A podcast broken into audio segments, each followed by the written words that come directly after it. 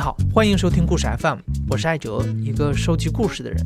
在这里，我们用你的声音讲述你的故事。每周一、三、五，咱们不见不散。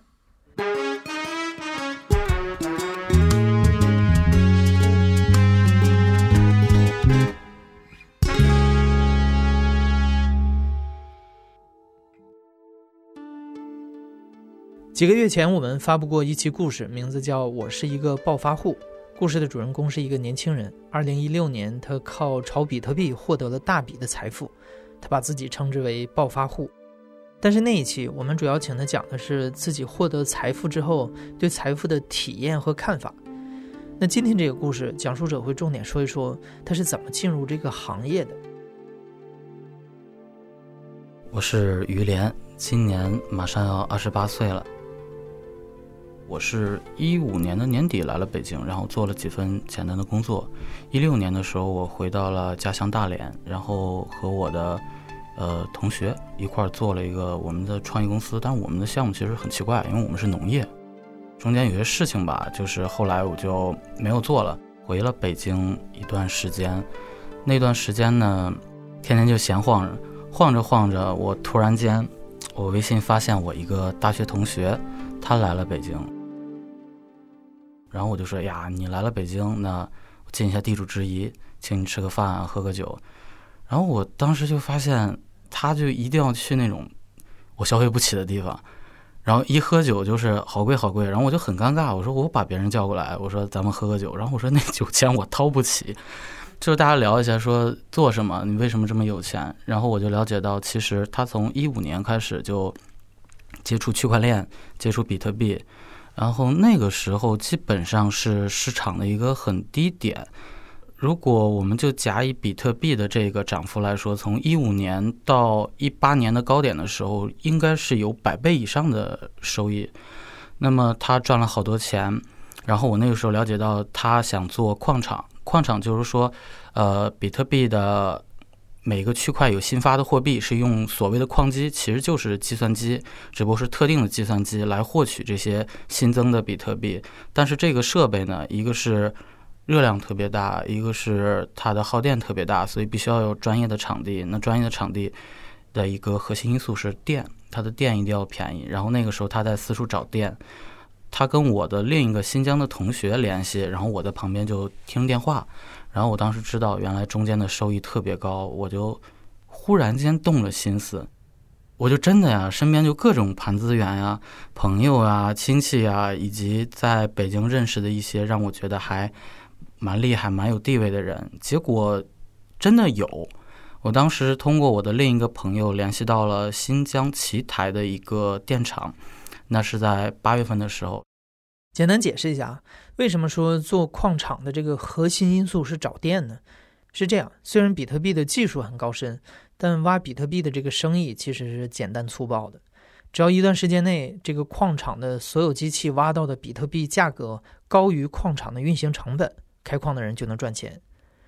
对于开矿场的人来说，他们所需要付出的成本分为三个部分：一是购买矿机的费用，二是场地费，三是电费。因为比特币矿机的这个耗电量非常巨大，每台机器每个月至少要消耗一千度电，所以说在比特币价格不变的前提下，电费的高低基本决定了矿场的生死。后来就是当时有一个在这个数字货币圈被称为“九四”的事情，就是一七年九月四号，国家下了一个文件，就是认定说比特币这东西风险比较大，让大家警示一下。所以当时后来与新疆的电厂的合作就不了了之了。但是由此呢，我就等于进了这个圈儿，而且以前是一个很朦胧、很模糊的印象。然后我去看了电厂，去看了。哇，那么高的烟囱，哇，那么大的厂房，然后我去看了他们的那些图片呀，包括这矿机的设备，呃，也详细了解一下这个盈利情况。当时觉得，哇，这多好呀，这我也要去做呀。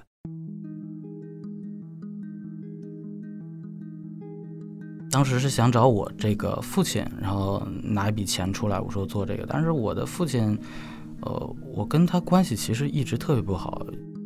然后我就没有办法从那个银行的信用卡的分期业务拿出来了二十多万，我当时就找的我大学同学，我说你就以市场价格卖我一批这个机器好不好？当时的市场的现货价格一台机器是一万五，我这二十多万我正好可以买十五台，十五台机器寄过来。我们说那怎么办？在哪里挖？呃，当时整个事情特别魔幻。我们说呀，你看那电费那么贵，这个怎么办？然后我们当时就想说，在那个部队的家属院里，地下室去偷电，因为。部队的家属院，它的地下室是，呃，单独的一根线，单独的一根电网。然后我们当时也特别胆大妄为，然后我们当时就跑那儿租了一个小地下室，然后去采买设备，包括搭架子，包括找电工，把里头场地内的所有东西都做了。做了之后呢，我们就说，那最重要一步要接到主电缆上。当时是第一天去，然后我们在做做那个。地下室的装修的时候，被楼上的一个这个居民，因为居民都是退役的军官，质问我说：“你们在这干嘛呢？”哎，我当时就就可害怕了，我们赶紧门一锁就开始跑了。然后第一天就没敢弄这事儿。第二天我们是约的是电工，半夜十二点半我们准备到半夜一点，我们从三单元把这个线打洞打到二单元，然后再到二单元的那个主体那个大电力箱拉电闸接电。再开电闸，这个就是整个事情都特别魔幻。然后当时挺开心，说啊，这个事儿做成了，我们这电还不要钱，我们就开始干。然后我进去一操作，我就傻掉了。一开机，那个屋里装了一个温度计，立马就五十度了。而且因为我们的温度计只到五十度，呃，就就非常尴尬，因为之前根本没有考虑到散热的问题。后来我又把我们那十五台机器。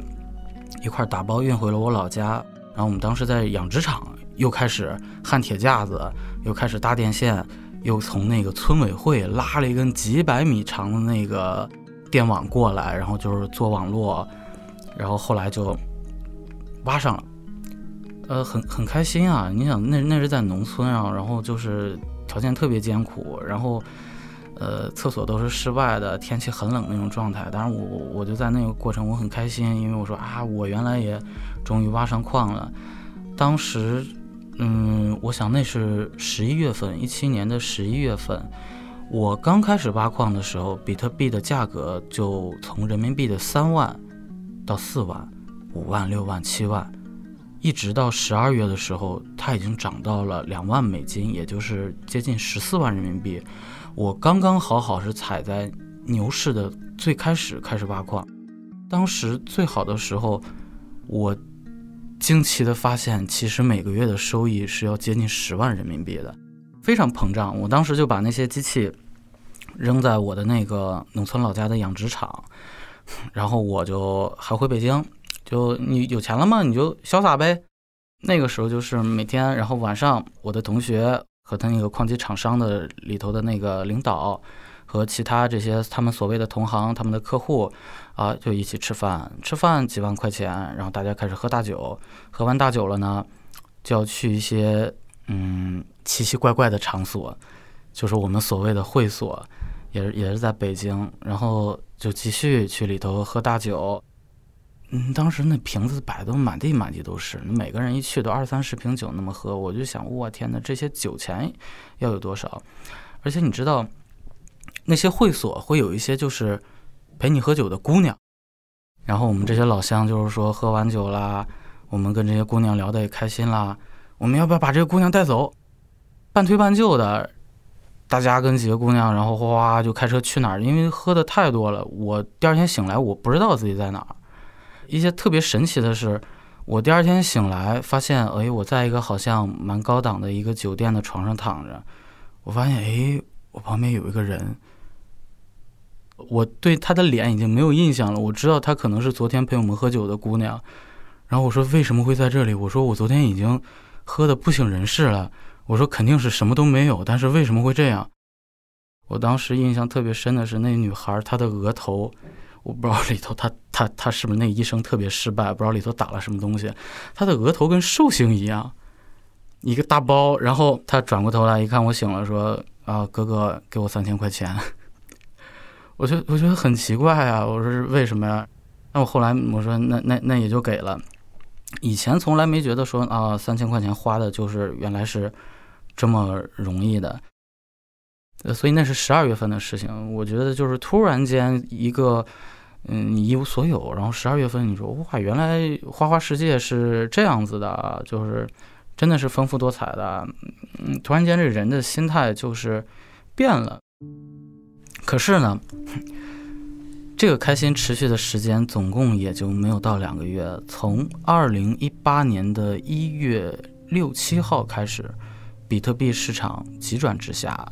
整体的价格被腰斩了一半儿，哎，我我当时就特别害怕，因为在价格腰斩之前，其实这个呃，当时是有价无市的。这个比特币的矿机呢，当时产量是特别少，然后市场上断货了。我一万五买的机器，当时其实已经可以卖到三万五，加上我当时挖的那点币，其实那点东西一卖就有个五十多万呢。然后我我就觉得说，那我为什么要卖呢？我我我我要继续呀！我说我还要赚钱呀！我说我马上我就要实现我人生理想了，我一月赚十万呢，我这不年入百万的吗？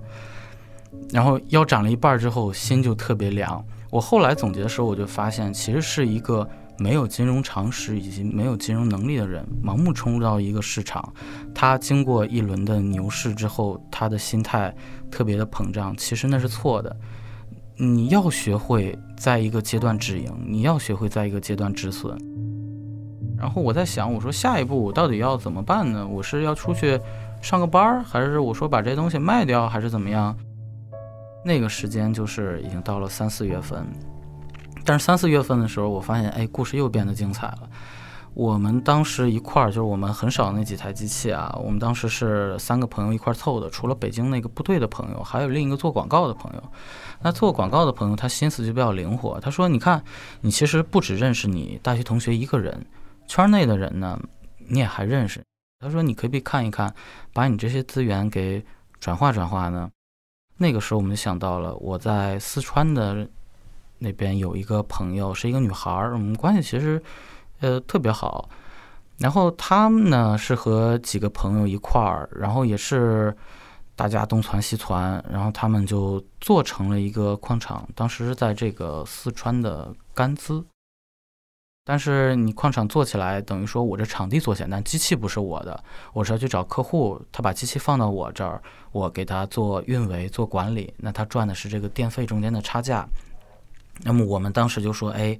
那么我们来帮你销售吧，我们来帮你介绍客户吧。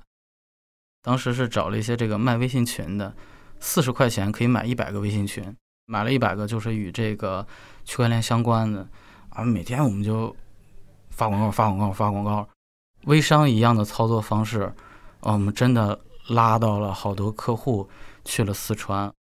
我们当时那那个地方特别偏啊，我们飞机都转了三趟，还要坐四到五个小时的车。车要经过山路，山路有一段都是山体崩塌的，然后我们就曲里拐弯，曲里拐弯，到了那种特别偏远的，那个我朋友的矿场。但是反正我们也就是那么凑合着凑合着，攒着攒着，就真的是拉了好多台几千台机器呢啊过去了，然后进行托管。当时你一下就觉得呀，心情特别好。你说我我最早开始挖矿，经历了一个大牛市，感觉自己赚点钱。后来说啊，这个东西要不行了。后来又发现，哎，我在别的地方又有收益了，就好开心呀。好景不长，因为我我说我们总以为它跌到一个地方就是底部了，原来它没有到底部。我们到了那个时候，它竟然又往下跌了，就有一部分人要撤走，那怎么办？所以我们当时就又想办法，又和我做广告的朋友我说，咱们再想办法传一个事儿吧。我们一拍即合，说好，我们传一个事儿，我就又找到我最早部队的朋友。我部队的朋友其实跟我是老乡，嗯，都在大连。然后我的那个部队的朋友，他家里也是，就是说经济状况比较好，家里在当地也有一些关系。然后我们就去以大数据或者是以云计算的名义，然后报的区块链的名头去进行项目申请，因为当时有比较便宜的核电资源，我们就去谈。当时正好是六月份，我就一想说，那我可能又要回去谈，因为我朋友在部队，他出不来。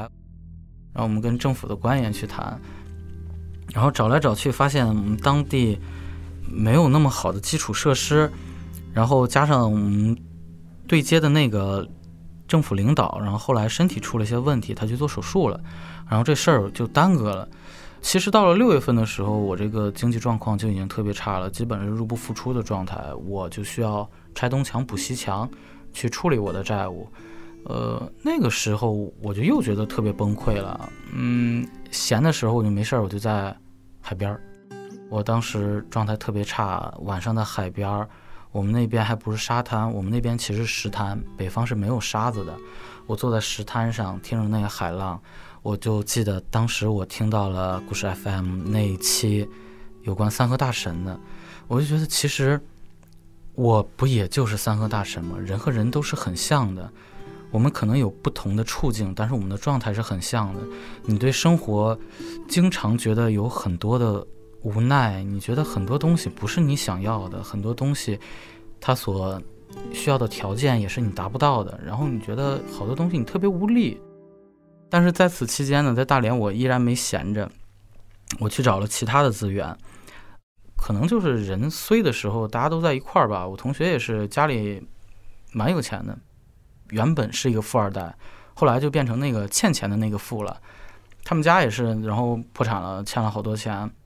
他们家想把我们一块住那套房子给卖掉，卖掉还一部分债，然后能剩一些钱出来。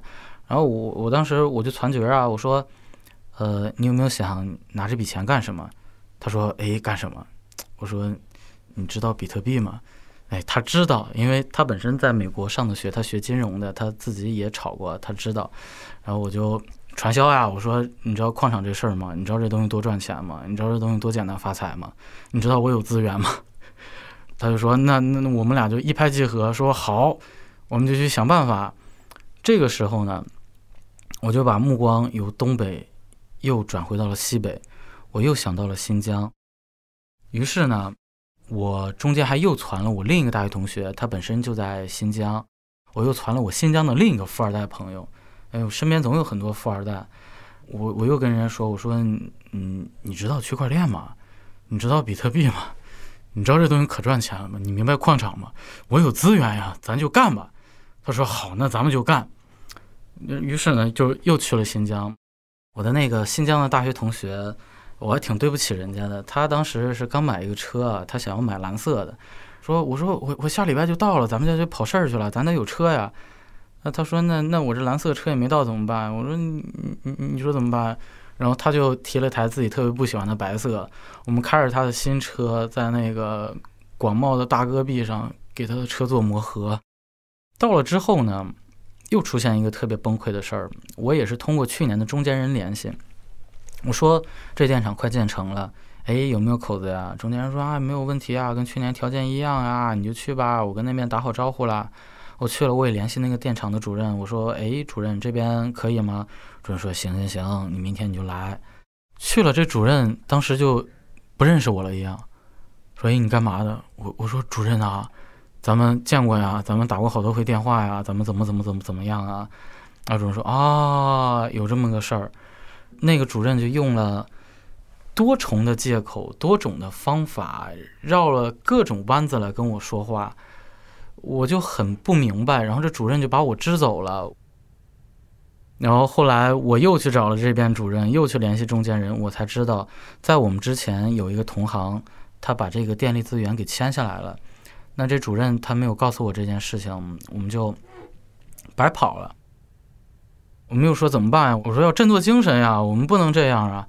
呃，我们怎么能有一点小挫折就退却了呢？我们我们继续想办法，我们要攒局啊。然后我们说继续攒啊。而我这个同学呢，他的老家是吐鲁番。我们说，你看我们在在这边攒不成，我们回吐鲁番看一看好不好？于是我们呢又去了吐鲁番，因为地方小的原因，他们有很好的政府关系。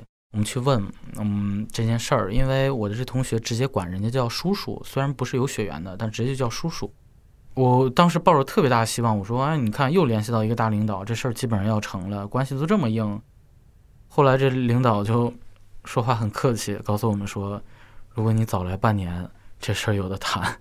你们现在这个时间点，我们现在不敢做了，因为这个东西，比特币毕竟在政策上它不完全是被政策肯定的，它只是就是说我不打压你，但是我也不鼓励你，所以那边就做不成。我就觉得就是又很失望。我说我攒了一个角儿又一个角儿，又失败了。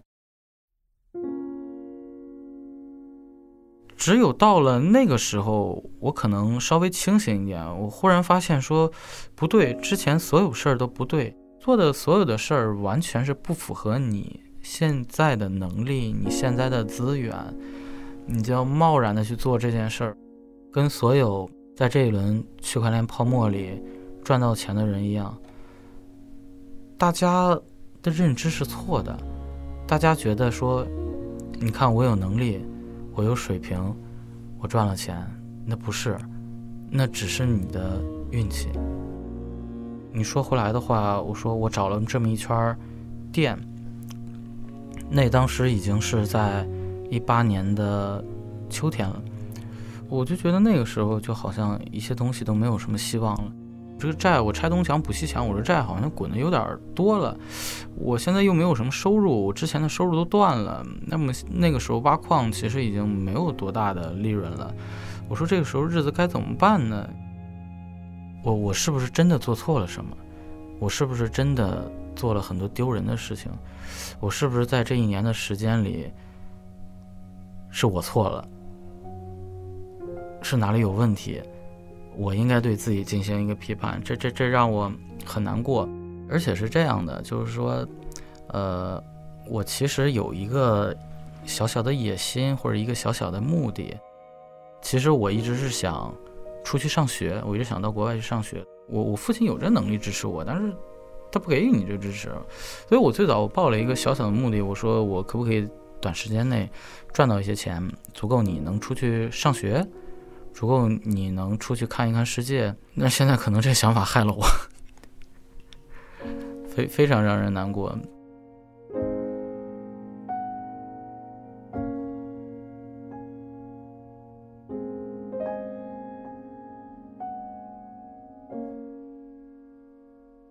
那么我再说回来，我说一八年的九月，经过了这些比特币的事情。你那个时候看书看电影都看不进去了，你说这这些我都不想干，都不想做了，一直难受到晚上出门散散步回来，回来之后我就站在我们家窗口，我在窗口站着站着，我忽然间萌生一个念头，这是不是一切东西都特别绝望？是不是你没有办法？是不是一切东西都完了？我说你站在窗口的时候，你想，诶，是不是可以选择一种结束？我有了那个念头之后，其实它转瞬就没有了。但是我特别害怕。我说，原来我竟然也开始有这样的念头。从那儿开始，然后就是经常啊，晚上就站在窗口就开始想这东西了。后来就真的是到了那个农历年的年底啊，我说这样子好像是太不对了，要不要改变一下？然后我当时我想的说，那借点钱吧。找一些人借点钱，我说把这笔账给还上，那么你再想办法一点把这东西给挣回来。我问了我的有钱的朋友、没钱的朋友，然后关系远一点的朋友、近一点的朋友，以至于问到了自己的前女友，每个人给到的答案都非常客气，但是结果都很明显。后来我就终于说死皮赖脸说找我爸爸。前因后果给他讲了一下，我说我现在出了这么一档子事情，我现在可不可以找你帮个忙？我说我不是让你帮我把所有的钱还上，你借我一部分，那么让我维持半年到一年的生活，我再出去上班也好，我再出去想办法也好，我把这些钱加上你借给我的，我还掉。但是我爸当时他给了我一个依然非常客气的答案，他就说。我为什么要帮你？你要给我个理由。我做家长的责任，呃，基本上做到了。我供你吃喝了，我供你上学了。那你现在有这个事儿，他说我你这点钱我完全拿得出来，但是我为什么要帮你？我当时也很无奈，不知道该怎么办。那段时间就过年了，过完年回来，你像到现在，到现在我依然我不知道该怎么办，我我只能说，调整一下自己的状态。我觉得现在状态特别糟糕，你内心总有个想法说你是应该去怪一些什么东西，或者哪里做错了，我会知道自己有很大的原因。很盲目的进入到一个东西，未完全了解的情况下进入到一个领域，而没有及时止盈，没有及时止损，这些都是我的问题。但是你如果说，我们把这东西说的抽象一点，不说一个具体的事情，而就是说一个这样年龄的人，他突然间看到好像有一个机会，他要不要去做呢？我至今对这个东西，我觉得好像给不出一个确定的答案。它当然可能是好处，它当然可能也是一个坑。这是每个人自己要面临的选择，我只能说，每个人自己看吧，没有好坏的问题。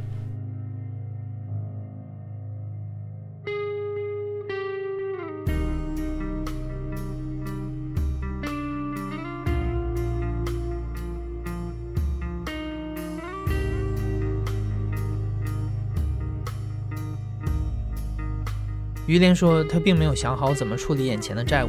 他可能会收拾一下情绪，找份工作，先解决生计的问题。至于他手里挖到的比特币，这半年来也已经卖得差不多了。但即使没钱还债，他还是想留一小部分比特币下来，作为一点小小的纪念。于连说，这并不是一个拥有光明结局的故事。他很难界定这段经历究竟给他带来了什么。财富的神话就像黄粱一梦，为了这场梦，一个迷茫的年轻人做过一些疯狂的事情。也做了几个错误的决定，而现在他得学着承担结果了。你现在正在收听的是亲历者自述的声音节目《故事 FM》，我是主播哲。本期节目由梁科制作，声音设计孙泽宇。如果你是故事 FM 的忠实粉丝，每次听完故事随手转发一下，或者点一下公众号最下面的好看，都是对故事收集者最大的支持。感谢你的收听，咱们下期再见。